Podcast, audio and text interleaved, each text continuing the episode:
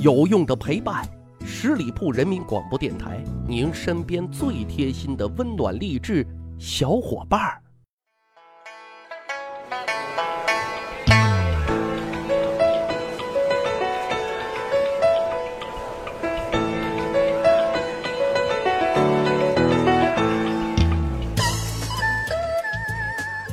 十里铺人民广播电台，趣吧历史，增长见识，密史趣谈。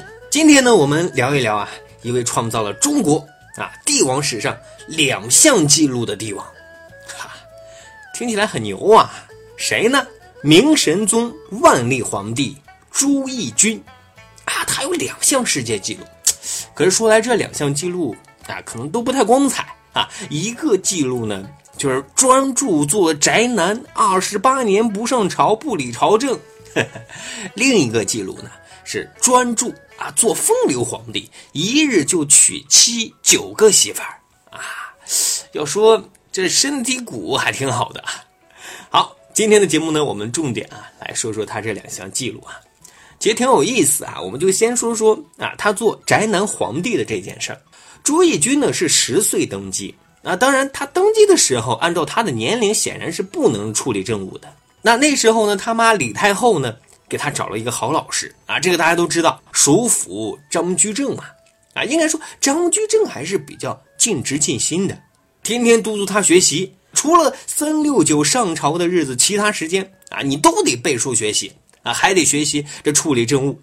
学习压力啊，比现在的小孩子啊也小不了多少。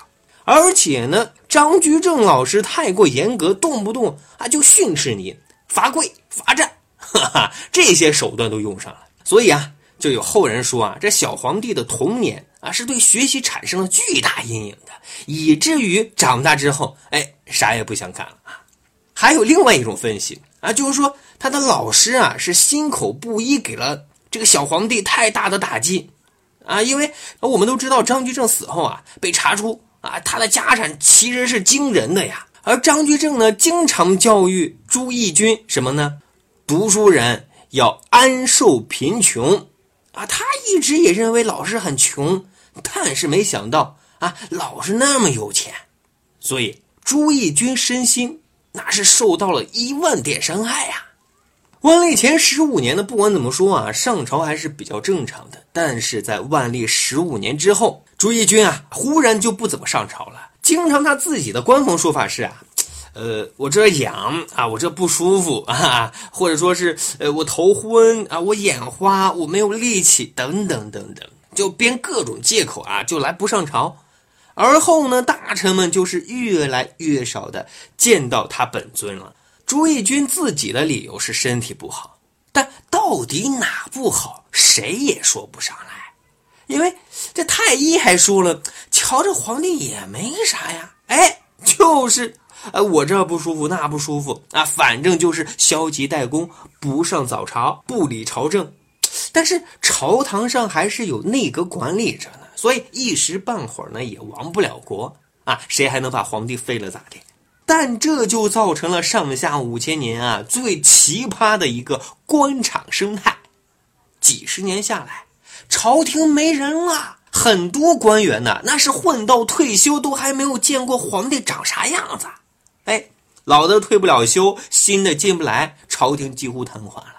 刑部监狱里的犯人都关了好几年了，不审的那是一大批。为什么？因为刑部没有官员，只剩下几个牢头留守。哎，所以您命背就得待在大牢里。这有一个小故事啊，说当时的一个内阁大学士七十多岁了啊，想退休，找不到皇帝去递这个辞职报告呀，就天天守在皇宫门口啊，或者是撞皇宫大门要见皇帝，但就是找不见这个朱翊钧啊，没辙，最后老头心一横，自己辞职走人，不打报告了啊，反正没人管。瞧瞧，这是中央集权最核心的地方啊。那底下地方上就更没有人管了，市民文化那是大繁荣，各种市井言情小说、坑蒙拐骗那是满天飞，都没人管呐。因为皇帝自己都不管，谁还管这个呢？宅男皇帝的闹剧那是持续了二十八年啊，这估计是中国封建历史上最自由的一段时间，衙门完全都瘫痪了，税啊也没有人收了，老百姓是想干啥就干啥。但是，也就是这几年，是明朝被彻底拖垮的二十八年啊。等到他死后，人们才发现，闹剧过后总是要付出代价的，这个代价就是改朝换代。好，这是他的第一个记录啊。好，我们再来说一说一日进九次洞房的记录啊。说起来，朱翊钧虽然似乎啊不及他的先祖文治武功，但却一点使他的先祖啊那是望尘莫及啊。他在万历十年，也就是公元一五八二年的三月份，就效仿他祖父的做法啊，在民间搞了一次海选嫔妃的活动啊。经过激烈的角逐，最终有九位佳丽进入了总决赛。那朱翊钧一看这些佳丽，心生爱怜，还 PK 什么呀？个个国色天香，美貌惊人，朕全要了！哎哎，就这样啊，一天之内就娶了九个媳妇儿，进了九次洞房。还别说啊，这身体啊还真挺硬朗的啊。这呢还有一个小插曲呢，就是说朱翊钧在大婚之前啊，曾经有一次到他妈李太后宫中去请安啊，忽然一时兴起，看上太后身边的一个王姓的宫女。就精虫上脑了，就和她啪啪啪啪啪啪春风一度啊！当时朱翊钧还是少年天子啊，不敢让母亲知道这件事儿。可问题是，偏偏这位王姓宫女啊，不久就怀孕了啊！当李太后问他这是咋回事的时候，他还咬死不肯承认。那李太后办法多得很呀，他就命人拿出记录皇帝行踪的起居注啊，一对日期啊，朱翊钧。这才没话可说了。当时他就心想：完了完了，完蛋了，以后要玩泥巴了。哎，然而啊，李太后却没有生气啊，倒是觉得自己马上就可以抱孙子了，十分高兴。于是晋封王姓宫女啊为宫妃。后来呢，他就给明神宗朱翊钧啊生下了皇长子朱常洛。关于朱常洛，我们曾经说过啊，说他是史上最憋屈的皇帝。啊，有兴趣的小伙伴可以听听啊之前的节目啊。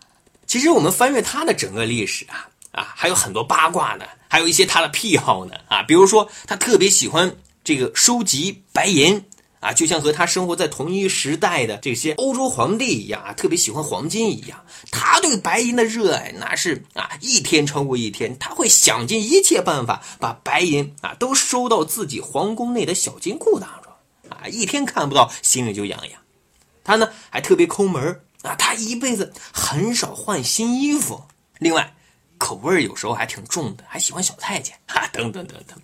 反正呢，他的这个从政经历啊，所有的正事啊，他都不太喜欢操心，就喜欢操心那些没用的哈。因此啊，《明史》在明神宗的盖棺定论时说：“论者谓明之亡，实亡于神宗。”啊，也就是说，明朝之所以灭亡，就是从朱翊钧开始的。好了，十里铺人民广播电台《秘史趣谈》今儿的节目呢就是这样。最近呢，一直有很多热心的听友啊，给我提出很多宝贵的意见，在这里呢，我都虚心接受。以后呢，会精心的做好功课，来给大家奉献出更好、更有营养的历史段子。好的，我们下次再会吧。本期节目由十里铺人民广播电台制作播出。了解更多的资讯，请关注十里铺人民广播电台的公众微信和新浪、腾讯的官方微博。感谢收听，我们明天再见。